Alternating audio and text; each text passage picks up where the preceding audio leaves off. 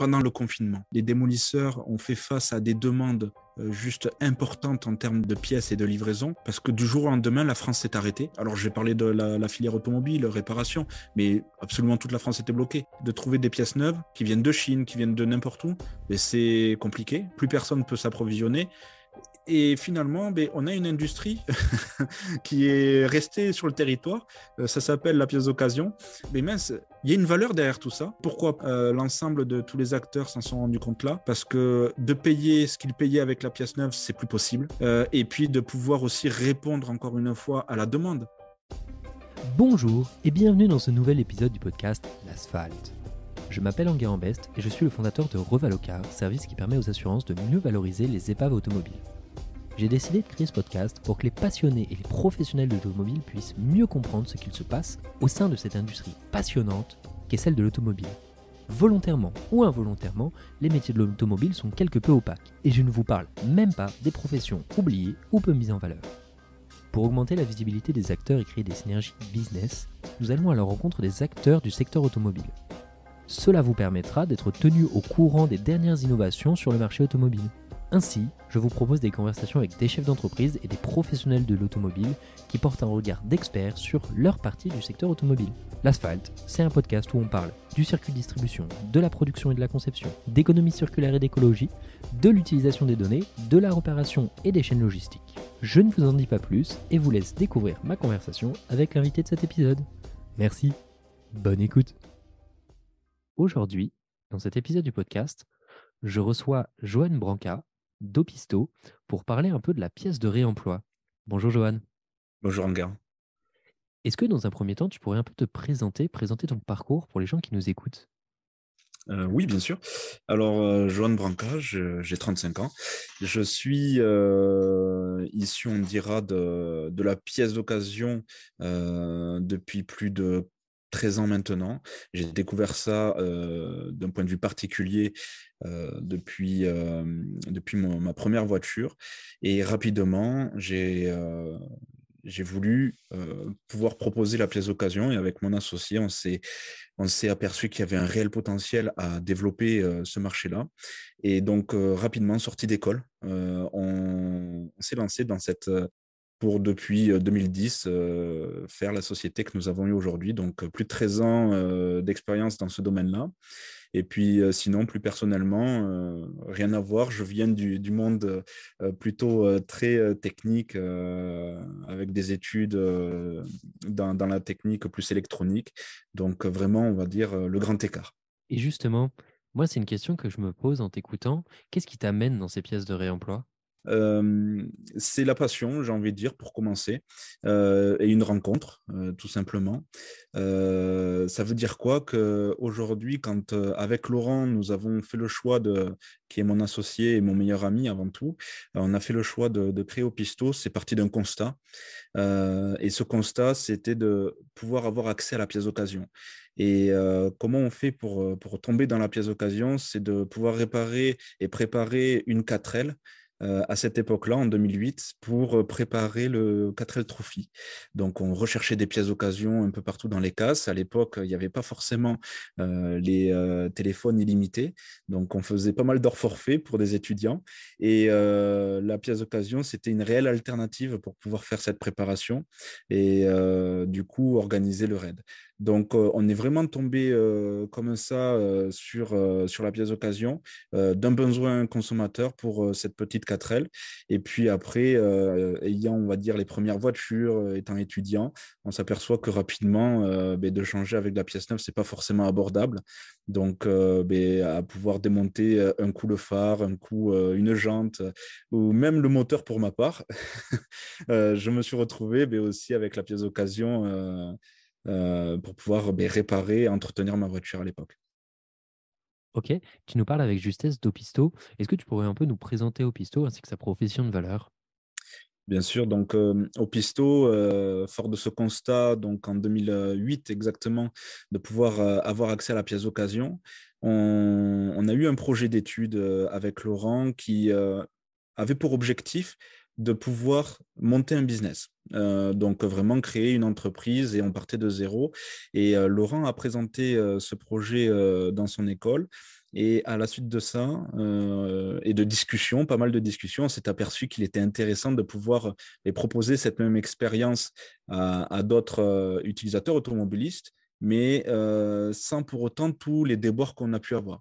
Donc, chercher les pièces d'occasion dans les casses, appeler sans savoir réellement ce qu'ils ont. donc, on, s'est dit, ben, on va créer une plateforme e-commerce qui s'appellera opisto.fr, euh, qui aura pour objectif de mutualiser tout le stock des casses automobiles, ce qu'on appelle aujourd'hui les centres VHU ou les déconstructeurs, mais euh, le commun des mortels appelle ça une casse automobile. Et euh, rapidement, on a été confronté à la, une réalité, c'est que les, dans les, démolitions, les, casses automobiles ne sont pas équipées, informatisées. Et donc en 2010, quand on a créé la société, l'objectif était de pouvoir informatiser dans un premier temps l'ensemble de toutes les casses auto pour pouvoir mutualiser le stock et les distribuer ensuite euh, via notre marketplace opisto.fr. Sur cette notion toujours d'Opisto, est-ce que tu aurais quelques chiffres à nous donner pour que les euh, auditeurs du podcast puissent un peu se rendre compte de ce qu'est Opisto aujourd'hui?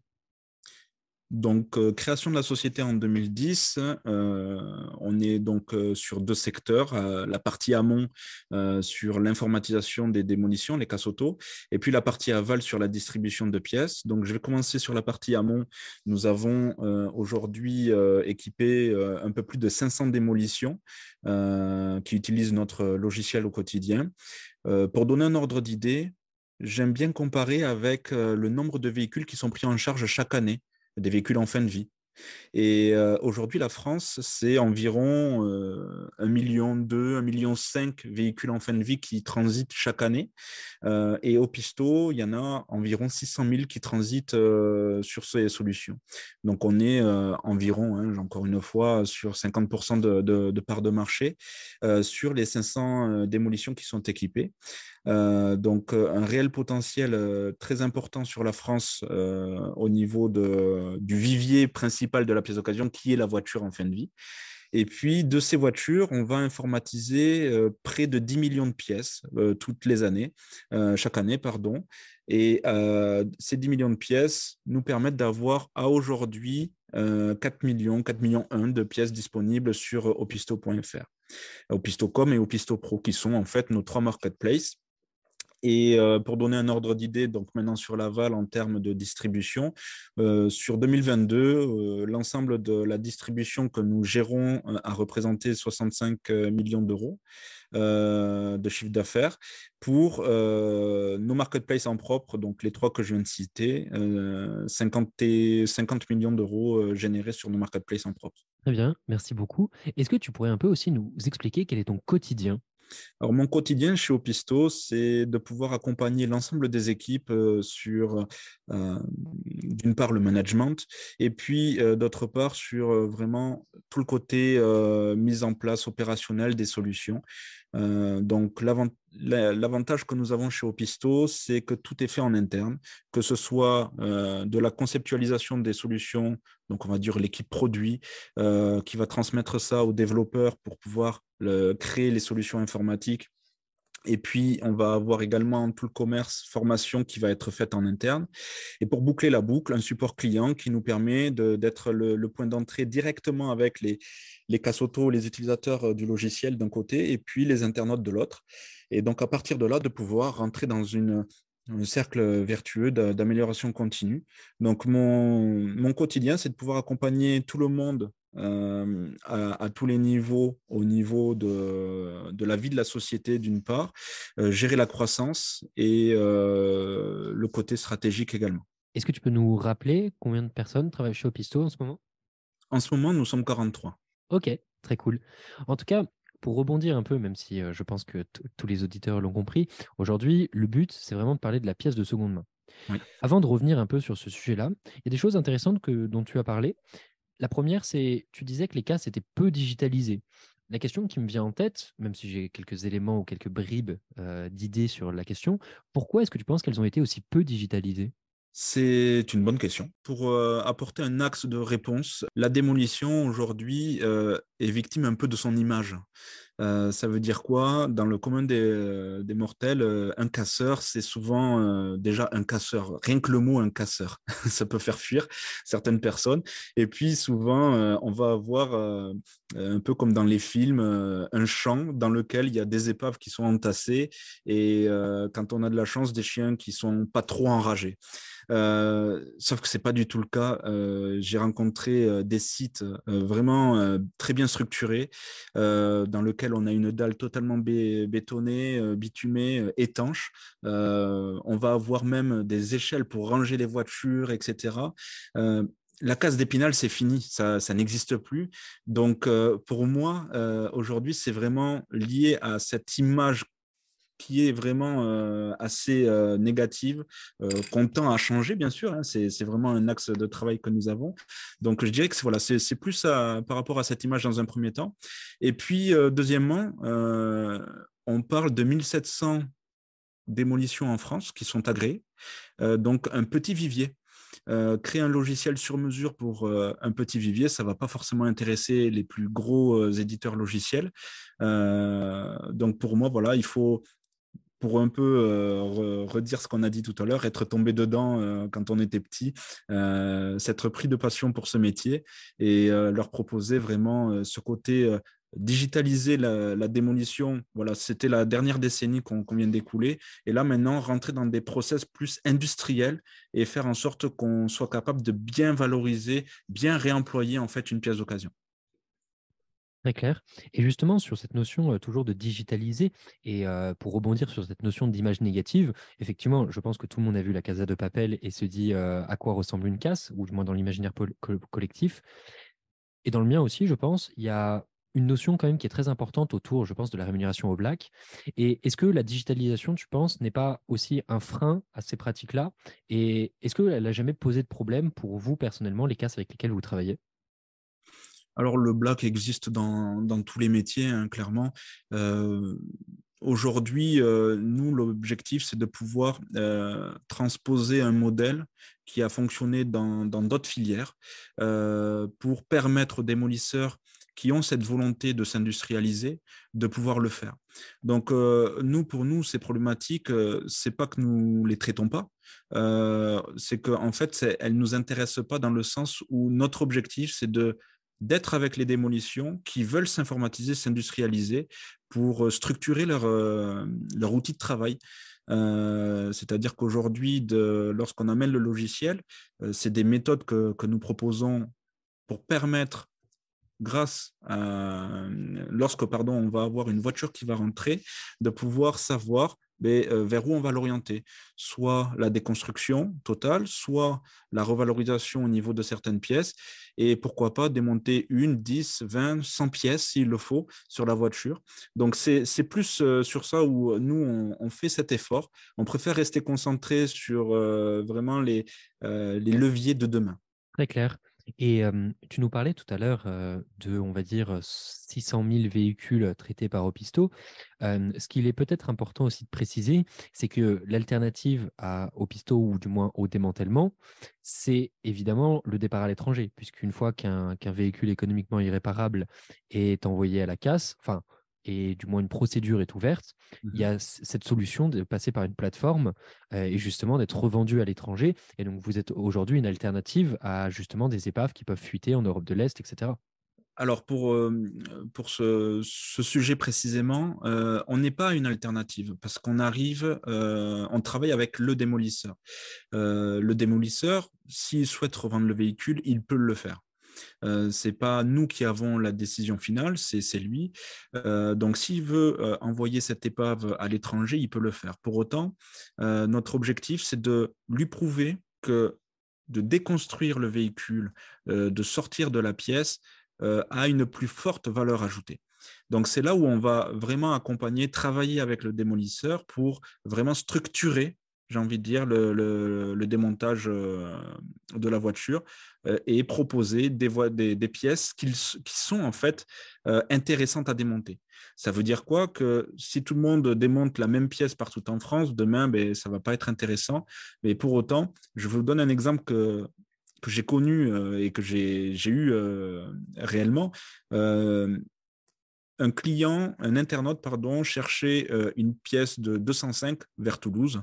Il allait dans les cases du coin. C'est une pièce qui est relativement euh, peu, une voiture pardon, qui est relativement euh, peu fréquente à, Toulouse.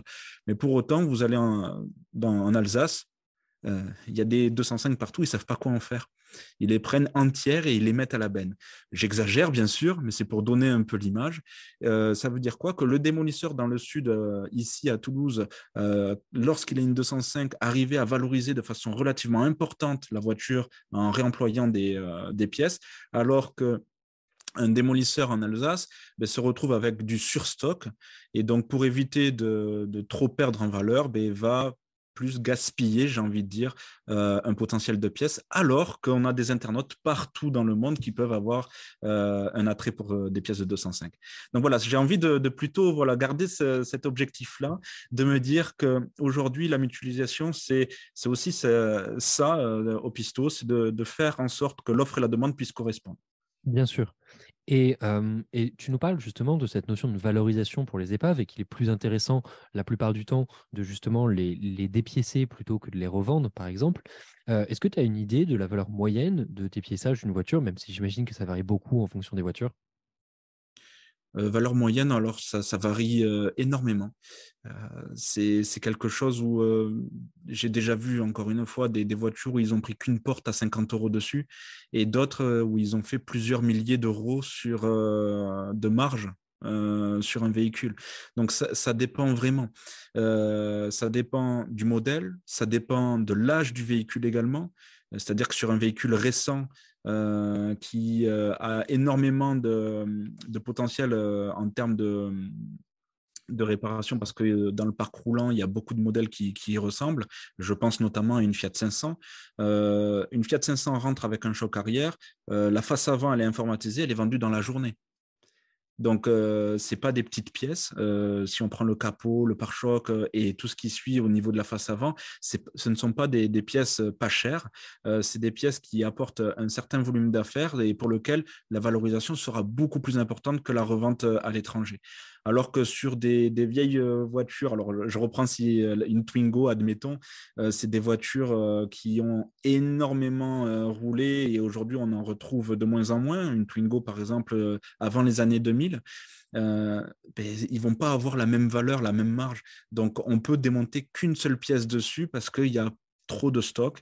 Et donc, c'est là où l'informatique va pouvoir aider, de pouvoir réorienter les volumes de stock et le prix également, le juste prix. Et tu nous parlais un peu du 4L Trophy que tu faisais avec ton associé, qui t'a embarqué dans ce projet et qui t'a fait comprendre l'importance de la pièce de réemploi. À partir de ce moment où vous faites ce constat, qu'est-ce qui se passe un peu sur le démarrage d'Opisto Un retour très en arrière, sympa. J'ai un souvenir qui est les heures que nous avons appelées pas mal de casses dans la région toulousaine à chaque fois le constat identique. Euh, on n'a pas de logiciel, on n'a pas d'informatique. Ou ceux qui avaient euh, de l'informatique, c'était euh, de l'informatique plus à la main, vraiment à se débrouiller, un, fichier Excel d'un côté, etc. J'ai même vu des stocks sur des fiches en pour dire. Donc, on part de loin. Et quand on venait et qu'on expliquait notre volonté de créer un site, une marketplace pour vendre des pièces d'occasion euh, sur le site, on s'est dit, euh, le grand écart. Donc, euh, notre volonté, c'était plutôt de se dire comment on fait pour accompagner maintenant les, démolisseurs. Et on s'est regardé, on s'est dit, on est étudiant, on n'a pas d'argent, mais on a du temps. donc, ben, on va prendre ça comme un jeu, comme un défi. Et on a créé une société je ne vais pas dire sur un coup de tête, mais plutôt sur cette volonté euh, de prendre du plaisir dans ce qu'on allait faire, dans ce qu'on allait construire, et que c'était une expérience à prendre. Euh, donc euh, ça a été, on va dire, six mois d'interrogation. Je parle là du début de l'année 2010. On a créé la société juillet 2010 exactement. Et euh, pour donner un peu euh, euh, l'historique, la première version du logiciel à destination des casses a été mise en production en avril 2011, donc allez, on va dire neuf mois après. Donc c'est vraiment notre petit bébé. Et à partir du moment où vous lancez un peu ce premier logiciel en 2011, c'est quoi un peu la suite du projet? Comment est-ce que vous priorisez ou quels sont un peu les, les, sujets que vous menez de front à partir de ce moment-là Peut-être pas jusqu'à aujourd'hui, mais d'un point de vue très global? On est passé par plusieurs phases. la première, c'était de déjà stabiliser le logiciel, faire en sorte que le logiciel fonctionne, parce que la première installation a été euh, euh, artistique, j'ai envie de dire. Euh, on a mis quelques mois à pouvoir mettre à plat l'ensemble des problématiques et faire en sorte que le logiciel soit bien opérationnel. Donc ça, ça a été la première phase. Et puis, on je dirais, 2013, c'est l'année où nous avons commencé à installer un certain nombre de démolitions. Pourquoi? Euh, ben, C'était notre capacité à pouvoir déjà se déplacer sur site et faire en sorte de récupérer, euh, pour ceux qui avaient euh, d'autres logiciels, de récupérer les données, de pouvoir les retranscrire dans notre logiciel et faire en sorte qu'on puisse les installer. Et le bouche à oreille ce faisant, on a commencé par les très petites démolitions qui traitaient une centaine, peut-être 500 voitures à l'année. et on a réussi à, intéresser des plus grosses sociétés qui traitaient 1000, 2000, 5000 voitures, jusqu'à certains gros démolitions qui faisaient plus de 10 000 véhicules à l'année. donc, c'est le bouche à oreille qui a pu nous faire nous développer. Donc, euh, à partir de, 2013, où on installait euh, pas loin de, de, entre 5 et 10 démolitions par, euh, par mois. et puis, c'est la capacité aux démolisseurs de, de, vraiment évoluer, j'ai envie de dire. Parce que s'il il y a un métier qui est en forte on va dire, tension. depuis plus de 13 ans où on est dans cette filière, euh, si, je, dois les féliciter, c'est vraiment maintenant parce que entre 2010 où très peu d'informatique et aujourd'hui on commence à rentrer dans l'ère industrielle, ils ont fait des efforts en termes d'investissement, euh, que ce soit financier, humain, logistique et puis informatique, technique, euh, qui, sont vraiment importants. Euh, tout en ayant une contrainte réglementaire relativement importante. Euh, c'est-à-dire qu'aujourd'hui, un démolisseur, euh, il doit être agréé pour être exercé et il y a des contraintes environnementales. On doit pouvoir récupérer les flux dans toute sécurité, les retraiter derrière et puis, de manière générale, répondre à des réglementations. Alors, une directive européenne qui a pour objectif de traiter 95% de la masse d'un véhicule. Et aujourd'hui, euh, les démolitions françaises euh, font un peu office de premier de la classe en Europe à atteindre ce taux depuis euh, déjà quelques années. Et ce, qui est aussi, je pense, très intéressant, c'est que faire ces efforts n'a pas été en vain et n'a pas, été, n'a pas servi à rien parce que j'imagine qu'il y a eu des augmentations très notables sur la structuration, qu'il y a eu des retombées sur le chiffre d'affaires et sur la structuration en interne. Oui, bien sûr. Alors, je n'ai pas du tout parlé de ce côté-là. Euh, pour autant, on va retrouver euh, notre logiciel qui a pour objectif de distribuer la pièce d'occasion. Euh, en parallèle de ça, donc les sites que nous avons lancés en 2011 a permis d'acquérir une certaine notoriété et pour certains avoir des volumes d'affaires relativement importants. Euh, comme je le disais tout à l'heure, 2022, nous avons fait 65 millions d'euros sur euh, l'intégralité des plateformes, euh, Opisto et partenaires, ce qui représente ni plus ni moins que une grande partie du marché de la pièce d'occasion. la pièce d'occasion, aujourd'hui, elle pèse environ 500 millions d'euros sur le, marché de, ce qu'on appelle l'after sales, donc tout ce qui est lié à la réparation et l'entretien automobile. C'est plus de 13 milliards d'euros en France en termes de pièces. Euh, la pièce d'occasion représente 500 millions. Donc, je vous laisse faire le calcul. Euh, c'est euh, pas loin de allez, près de, 3, 5, pardon, 3 à 4 de, de, part de marché. Et aujourd'hui, sur les 500 millions, il y a 65 millions qui transitent par Opisto au niveau du, e-commerce. Ça, ça a été un accélérateur, bien, bien entendu. Donc, c'est la confiance que certaines démolitions nous ont fait pour pouvoir on va dire, informatiser l'ensemble des, euh, pièces et puis notre capacité à pouvoir les vendre euh, rapidement et faire en sorte qu'on commence à, rentrer dans ce processus. Ça, c'est un, point important au niveau financier. Et puis le deuxième point important qui, peut être relevé, c'est que sur le milieu de, la, décennie qu'on vient de passer, il y a eu une grosse crise de la matière.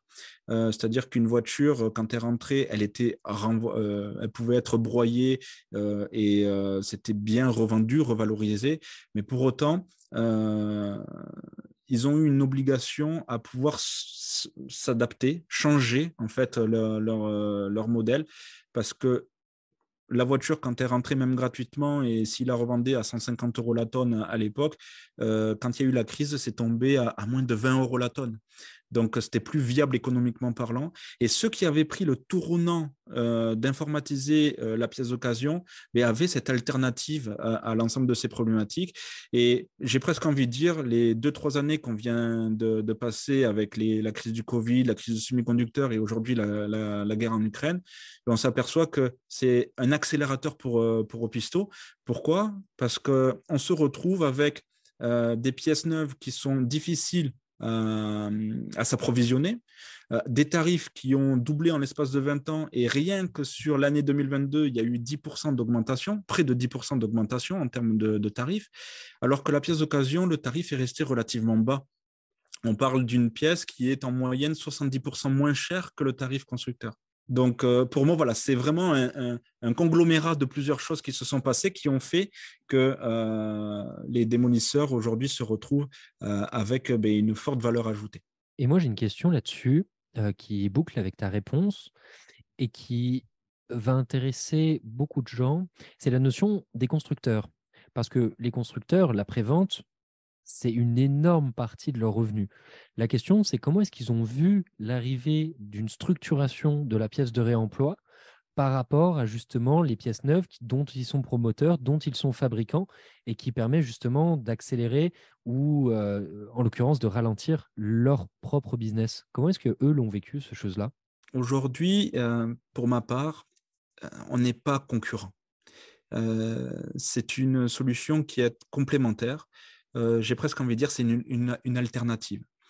Euh, si je me place euh, au niveau du constructeur ou même de l'automobiliste, j'achète une voiture neuve.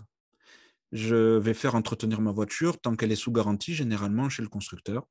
Euh, après cinq ans, ça dépend pour certains modèles un peu plus au niveau des garanties, mais après cinq ans, généralement, on s'oriente vers les, réseaux ce qu'on appelle les fast fitters, hein, donc tous les neurotos, feux verts, etc. Et puis, euh, va arriver un âge ou un moment où l'entretien va être trop important pour la voiture euh, en termes de coût et euh, pour pouvoir le faire avec la pièce neuve. Donc, pour moi, il y a une temporalité dans tout ça. C'est-à-dire que sur le véhicule qui a moins de 8 ans, la pièce neuve est relativement bien située en termes de stock et de, tarifs, j'ai envie de dire. Et puis au-delà de 8 ans, on va avoir la passation, j'ai envie de dire, le, passage de relais vers la pièce d'occasion. Donc pour moi, euh, j'ai envie de dire que c'est vraiment quelque chose de complémentaire au niveau euh, euh, des constructeurs, qui puisait on avait euh, la loi sur les dessins et modèles qui protégeait euh, les pièces de peau, donc tout ce qui est éléments de carrosserie. Donc, c'était des, pièces d'origine qu'il fallait pouvoir monter.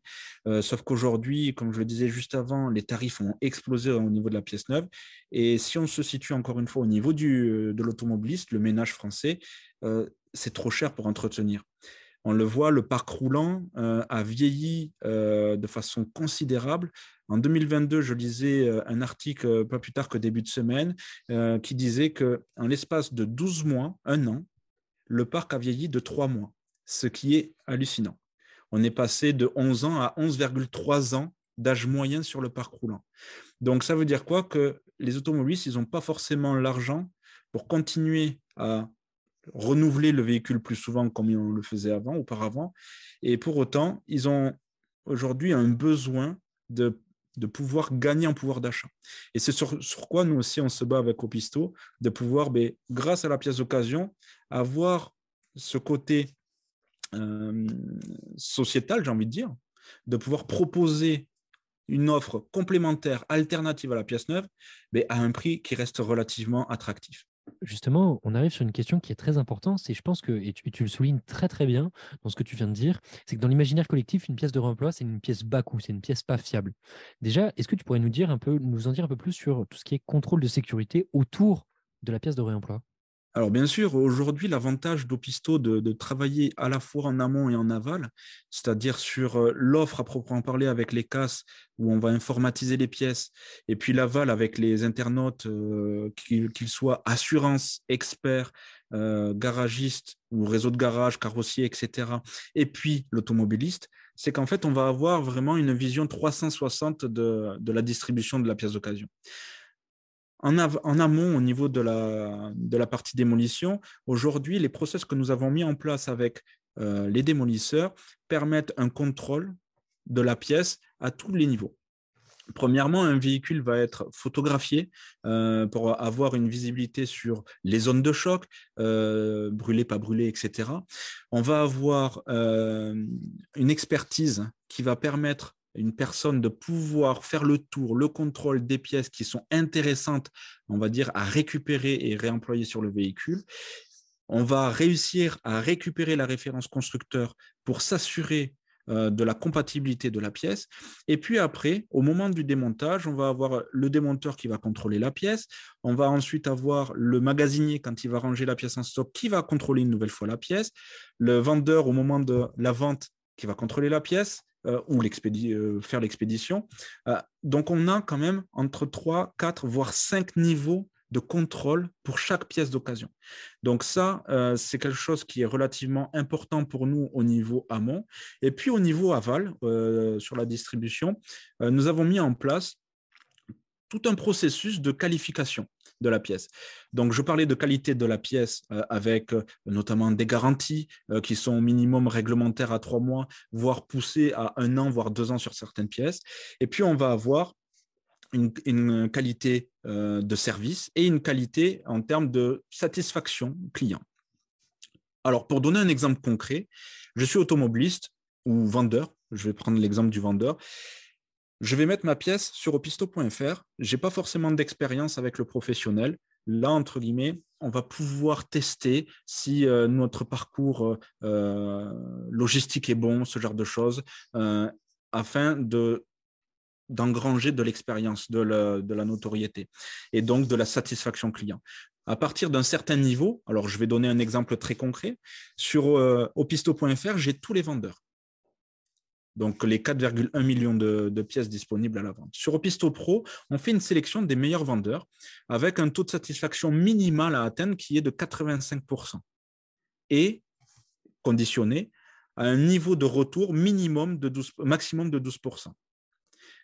Et sur ça, on a mis d'autres labels comme le label premium. Le label premium, en fait, c'est le stock des, euh, des meilleurs vendeurs qui, eux, ont un, taux de satisfaction de 95% avec un taux de retour inférieur à 7%. Et donc, grâce à cette labellisation et l'évolution des critères que nous faisons euh, monter de plus en plus, mais ben, cela permet à tous les acteurs de pouvoir se retrouver en termes soit de, qualité de pièce, soit de qualité de service. Et j'ai surtout envie de, mettre un point euh, de focus sur une la pièce d'occasion n'est pas une pièce neuve, mais pour autant, de temps en temps, on va pouvoir s'autoriser à avoir une pièce euh, pas forcément très jolie. Je donne un exemple. Vous prenez une porte avant conducteur de... Hum, j'ai oublié le nom du, véhicule. Euh, on prend une porte avant de C15 conducteur. Le constructeur n'en fait plus. C'est des pièces qui, euh, aujourd'hui, se valorisent sur Internet à plus de 100 euros la pièce. Et on va avoir, par exemple, des éléments, des traces de rouille, des bosses, ce genre de choses. Mais vu que ça ne se fait plus, c'est introuvable, mais ben, on va avoir des réparateurs ou des automobilistes qui vont accepter d'acheter ça. Et donc, du coup, la pièce d'occasion, c'est aussi la possibilité de sauver certains véhicules et donc, du coup, de, faire un compromis entre la qualité de la pièce et puis le tarif. Et tu me parlais aussi un peu en off de deux choses qui sont l'interdiction à la vente et des airbags. Est-ce que tu pourrais nous en dire un peu plus à ce sujet? Alors, les airbags, je dirais les pièces de sécurité. Euh, il y a certaines pièces aujourd'hui euh, que je déconseille fortement d'acheter en pièces d'occasion. Euh, tout ce qui est déjà consommable, je vais prendre mes plaquettes de frein, je vais prendre des, des, courroies de distribution, ce genre de choses. Tout ça, pièces d'occasion, c'est pas possible. là, on parle pour ma part, c'est des pièces de sécurité, mais au, sens stricto sensus de la loi, euh, pas forcément. Euh, après, on va avoir des pièces comme euh, des airbags, des prétentionneurs de, ceinture, qui en fait sont des éléments explosifs à l'intérieur, qui ont des éléments explosifs à l'intérieur. Et, ça, c'est interdit à la vente au niveau du particulier, mais c'est autorisé, toléré au niveau du professionnel. Ok, très clair. Pour, pour, revenir un peu sur Opisto, etc., avec on commence déjà à avoir bien défriché un peu le sujet. Je me posais la question, c'est quoi pour toi le plus grand challenge auquel tu es fait face d'un point de vue croissance, que ce soit sur l'opérationnel ou sur la gestion de l'équipe? Le plus gros challenge, c'est de faire face à, la croissance de l'activité. Pour notre part, on, l'a totalement subi à une période où on a installé plus de clients qu'on ne pouvait gérer. Et du coup, on rattrape en termes d'organisation l'activité. Alors qu'aujourd'hui, ce qui est plus confortable, c'est de pouvoir prendre le temps de réfléchir à savoir comment on va structurer la société, les services, pour pouvoir répondre favorablement aux évolutions de, de produits. Donc, pour ma part, ce qui a été compliqué, c'est d'apprendre de ces expériences-là pour pouvoir ben, adapter notre fonctionnement, faire grandir les équipes, s'entourer des bonnes personnes aussi euh, pour pouvoir faire grandir les équipes, faire grandir l'organisation, et afin de vraiment basculer dans ce mode où euh, j'organise pour pouvoir faire euh, confortablement. Donc voilà, je dirais pour moi, c'est cette capacité, la conduite du changement, grosso modo, hein, d'une société. Et que ce soit sur les partenaires, les fournisseurs et les clients, je recycle un peu la question. Quel est le plus grand challenge auquel tu es fait face? Un des plus grands challenges au niveau des clients, c'est de pouvoir répondre favorablement à leurs besoins. faire comprendre aussi la vision que nous avions avec Laurent il y a maintenant un peu plus de, de 10 ans, de pouvoir euh, proposer la pièce d'occasion 100% informatisée, où à l'époque, il n'y avait pas de logiciel, et surtout leur dire que vous allez les vendre par Internet euh, et sur une marketplace. Ben, grosso modo, c'était un, sacré défi de pouvoir leur faire comprendre ça au début.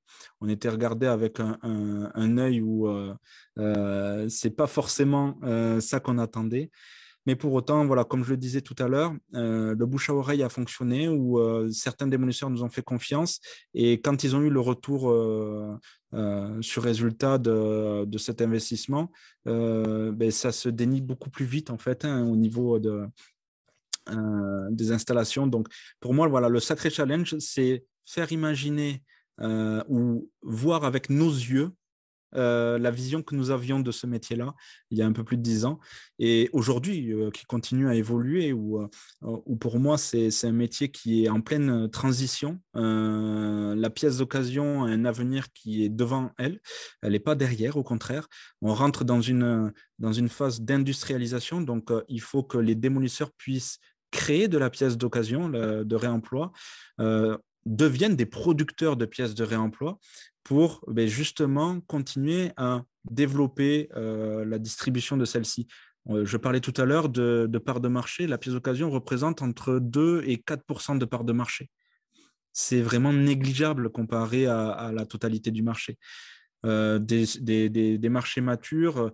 Alors, je n'ai pas la vérification des chiffres, mais les États-Unis, on parle de plus de 20% de part de marché, la pièce d'occasion. La Suède, on parle de plus de 17% de part de marché. Et euh, la pièce en France, c'est euh, moins de 3%, entre 2 et 4%, comme je disais tout à l'heure. Donc, il y a là vraiment un avenir sur ça. Tu nous parlais de la vision, donc c'est-à-dire la, vision vue par tes yeux et celle, c'était parfois un peu difficile, ou du moins ça a demandé des efforts de le transmettre.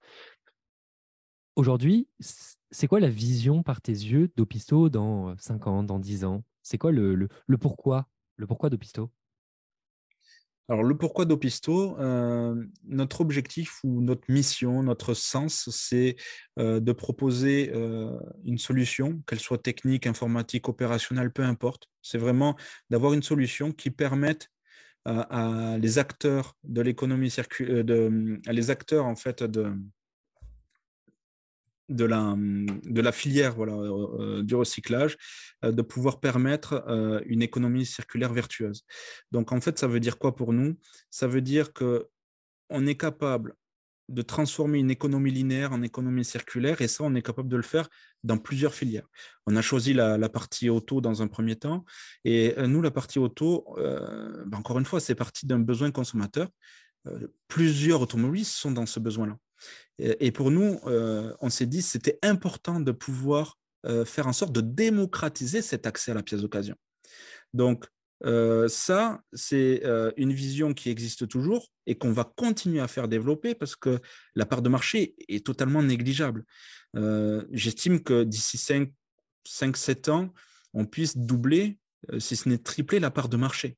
Donc, ça va en faire un volume de pièces d'occasion industrialisé, informatisé, et euh, aussi de pouvoir, euh, ben, comme tu le disais tout à l'heure, proposer euh, aux internautes ben, de la pièce d'occasion, c'est qualitatif. c'est de la pièce qui est garantie commerciale de près de deux ans pour certaines pièces. Donc, c'est de la qualité qui est au même niveau que la pièce neuve, mais pas au même prix. Donc, j'ai envie de dire, premièrement, cette partie. Puis, deuxièmement, de pourquoi s'arrêter à l'automobile euh, Proposer la moto. C'est tout aussi un véhicule roulant, la mobilité qui est touchée, et les mêmes problématiques réglementaires que l'automobile. Sur euh, la partie euh, auto, on va dire auto, motard, ou la partie des constructeurs, ou la partie réparateur, tout est le même système. Donc, pour moi, et pour répondre à ta question, l'avenir, c'est de faire en sorte qu'on puisse vraiment structurer ces économies-là euh, de façon circulaire et que cela devienne vertueux pour absolument tous les acteurs, premièrement, en France. Puis deuxièmement, de pouvoir le développer dans tous les pays euh, ben, membres de l'Union européenne. Pourquoi? Parce que, comme je le disais également un peu plus tôt dans, dans l'émission, c'est qu'on est soumis en termes de filière à des directives européennes qui euh, va demander à la totalité des États membres de faire plus ou moins la même chose. Et donc, c'est quelque chose, un marché qui est porteur, l'économie circulaire, et faire en sorte de développer euh, cette économie circulaire dans la mobilité, mais pour nous, euh, a des enjeux relativement importants en France et surtout en Europe. Très clair. Tu, nous parles justement un peu de ces chiffres de part de marché des, pièces de réemploi. Aujourd'hui, concrètement, sur peut-être les opérations en garage, par, par les experts automobiles, etc., tu penses que ça représente quoi en termes de chiffres? D'accord. alors, je ne pourrais pas être précis sur, sur ces éléments de réponse, mais pour donner un ordre d'idée, sur les 600 000 véhicules qui, transitent par Opisto, on, arrive à informatiser les démolitions près de 10 millions de pièces. donc, on n'a pas le nombre exact de voitures qui sont démontées. pour certaines pièces, certaines voitures, il y aura une pièce, pour d'autres, il y en aura plusieurs dizaines, et pour d'autres, zéro aussi, hein, les voitures brûlées notamment. de ces 10 millions de pièces, on va avoir un stock aujourd'hui en temps réel qui est de 4,1 millions de pièces. Et euh, au niveau de la réparation, ça dépend. Ça dépend de quoi on parle. Euh, si on prend le côté assurance, en gros, euh, l'automobiliste a un accident, il fait appel à son assurance. L'expert va faire un chiffrage en proposant la pièce d'occasion et la pièce neuve. Pour sauver le véhicule, il va préférer la pièce d'occasion. Ce chiffrage est envoyé au niveau du réparateur et le réparateur a l'obligation de trouver la pièce d'occasion. Et c'est là où on va intervenir. Aujourd'hui, les chiffres qui peuvent circuler, c'est qu'environ 12% des chiffrages validés par l'assurance contiennent au moins une pièce d'occasion. Donc ça, c'est pour la partie assurance. Et après, il y a la partie hors assurance. Et là, euh, c'est euh, soit à l'initiative de l'automobiliste ou soit à l'initiative du réparateur. Notre objectif pour Opisto, c'est faire en sorte que le réparateur devienne prescripteur de la pièce d'occasion au final. pour qu'il puisse garantir ses marges, pour qu'il puisse vraiment valoriser sa, main-d'œuvre et son savoir-faire. si je prends l'exemple d'un carrossier, l'automobiliste va pas savoir forcément changer un capot ou euh, changer une aile. Euh, je pense qu'on va plus facilement s'adresser à un carrossier. Et le carrossier, euh, ben lui, il a deux options. Soit il monte de la pièce neuve, soit il monte de la pièce d'occasion. Mais qui décide au final, c'est l'automobiliste.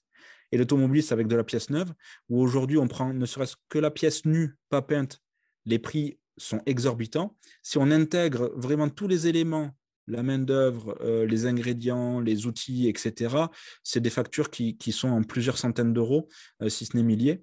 Là où la pièce d'occasion, ben, on peut, ben, je donne l'exemple d'une portière, on peut avoir une porte qui ressemble au coloris, euh, qui a le même coloris, mais le carrossier va travailler sur l'extérieur euh, l'intérieur, c'est les mêmes teintes. Il n'a pas besoin de repeindre tout l'intérieur. Il va pouvoir retravailler euh, l'extérieur, faire une, la, récupérer la, même teinte, etc., que l'ensemble des pièces qui sont autour de la porte. Mais pour autant, il va pouvoir faire des économies sur le temps de, préparation, de, peinture de la porte à l'intérieur. et c'est pour moi là où on va avoir un, un enjeu économique demain, c'est faire en sorte que le réparateur pour le réparateur, la pièce d'occasion soit une possibilité de valoriser son savoir-faire euh, pour réparer des pièces et non pas les changer. Euh, c'est-à-dire, la pièce est cassée, j'en prends une neuve. Là, de pouvoir les réparer, ça permettra de continuer à entretenir euh, les véhicules plus longtemps et donc, du coup, pour l'automobiliste, ben, qu'il ne soit pas contraint de changer plus souvent de voiture. Et moi, ce que j'entends beaucoup dans ton, dans ton discours, c'est finalement en fait qu'il y a une compétence très forte côté carrosserie pour se dire est-ce que j'ai besoin, par exemple, de poser du mastic? Est-ce que je dois refaire une peinture totale? Enfin, il y a énormément de sujets qui sont sous-jacents là-dessus. Et, tu m'amènes sur une, une, très belle, une, très belle réflexion dont on voulait parler ensemble. C'est le décret de 2015 sur justement pour inciter les garages à proposer les pièces de réemploi. Est-ce que tu pourrais nous en dire quelques mots? Oui, bien sûr. Alors, c'est exactement, c'est une loi, c'est la loi transition énergétique de 2015, qui, l'arrêté a été publié au 1er avril 2019, hein, 4 ans, pour pouvoir être, on dira, mis en production. Cet arrêté a pour obligation, dans la forme comment il a été publié, j'entends, a pour obligation d'informer l'automobiliste de la capacité au réparateur de pouvoir rechercher des pièces d'occasion. En d'autres termes, ça veut dire quoi? C'est un affichage obligatoire euh, qui, est affiché au, niveau de chaque euh, centre de réparation, carrosserie, euh, garage, etc.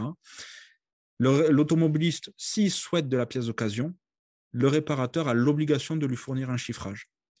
Et c'est là où, depuis 2015, on va avoir les réparateurs qui développent de plus en plus la pièce d'occasion. Il faut savoir qu'ils le faisaient avant.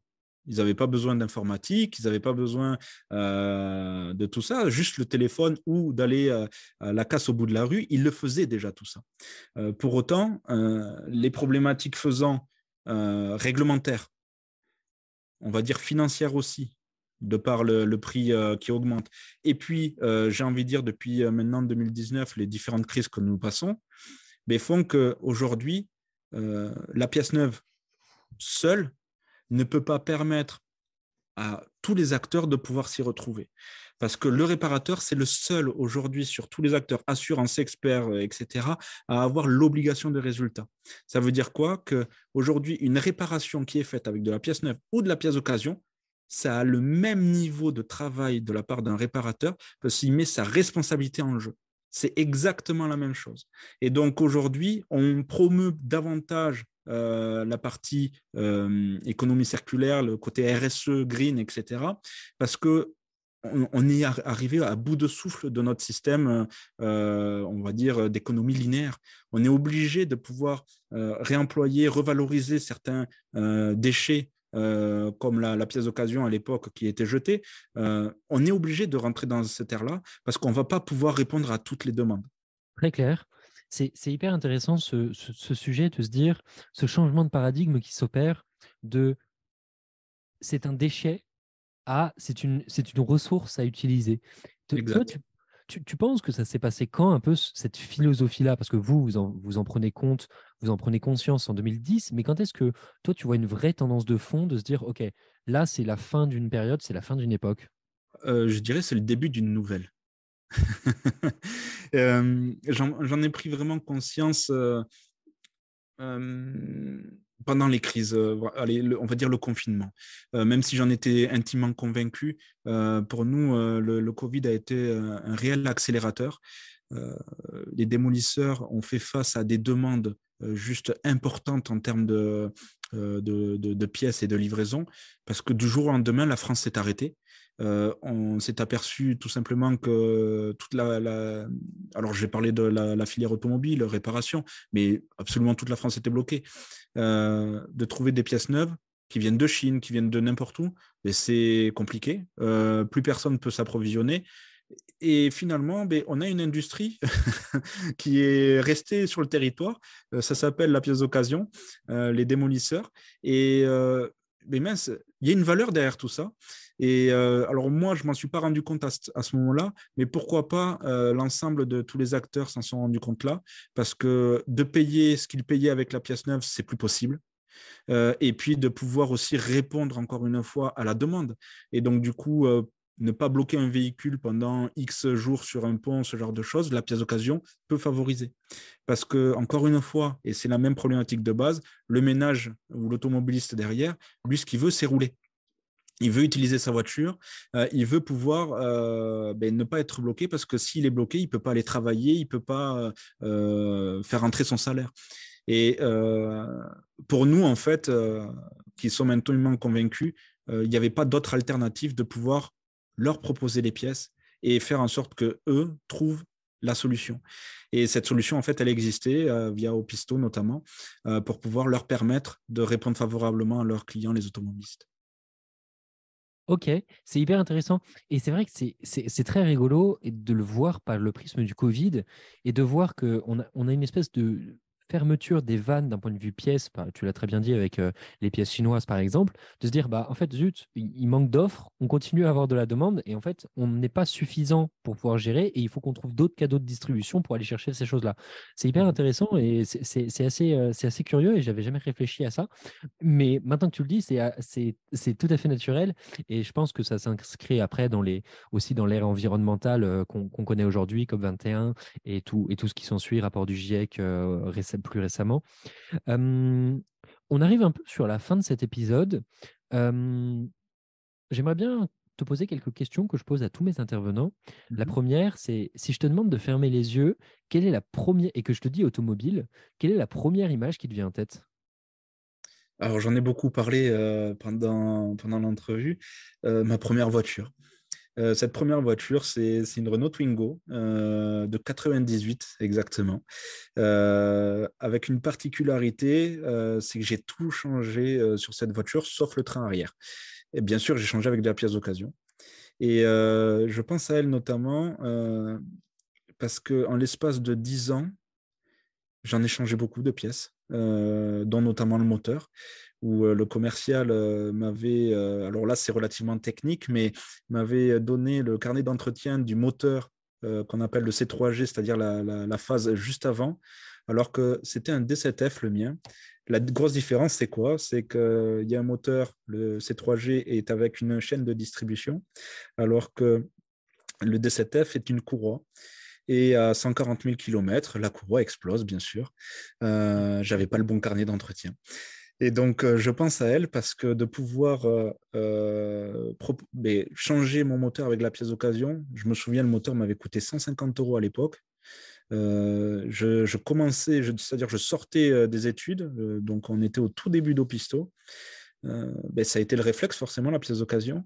Et c'est surtout qu'en l'espace de 10 ans, avec tout ce que j'ai changé, elle a dû me coûter allez, 1000 euros en pièces à tout casser pour une voiture comme celle-ci. Et si j'ai pu m'en servir autant, c'est parce que justement, euh, il y avait vraiment cette alternative.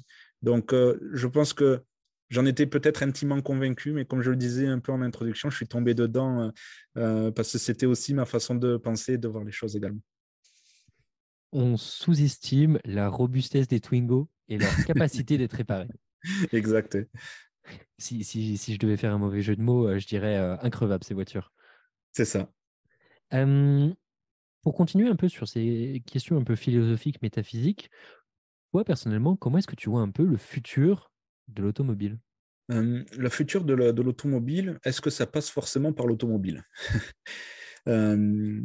Pour moi, si je regarde par rapport aux nouvelles techno, les réglementations qu'on est en train de nous imposer, c'est-à-dire qu'aujourd'hui, on est en train de basculer sur de l'électrique.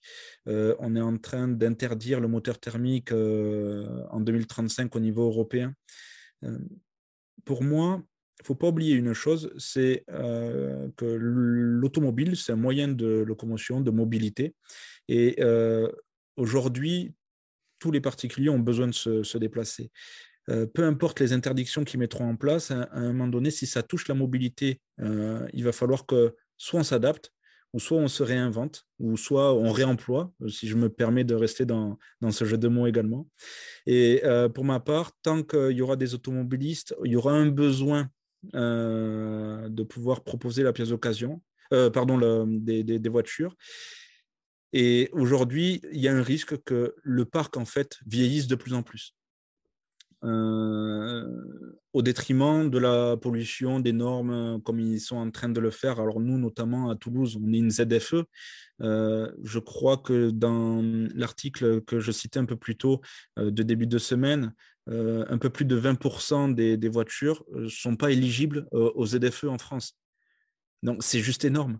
Euh, on ne peut pas se permettre, euh, parce qu'on habite à la campagne, euh, on va se garer parce qu'on arrive à la ville sur un parking et puis prendre le transport en commun. Bon, c'est une possibilité, mais dans tous les cas, l'automobile sera obligée de persister.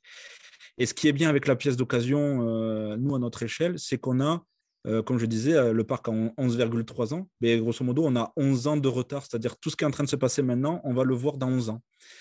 donc, on a la possibilité de s'adapter. Et ça, c'est le premier vecteur. Deuxième vecteur, j'ai envie de, parler, c'est on parle beaucoup des, véhicules autonomes. Euh, j'ai eu la, chance d'assister à, une conférence du docteur Luc Julia, qui, euh, qui, a inventé, en fait, qui est le cofondateur de, Siri et euh, qui travaille également au sein maintenant de, la partie, je crois, Renault, développement, ce genre de choses. Luc Julia commence son, sa conférence en disant que l'intelligence artificielle n'existe pas. Alors c'est très déroutant. Euh, et il, a beaucoup travaillé euh, justement pour savoir à quel niveau on pouvait, euh, on va dire, rendre autonome le, véhicule.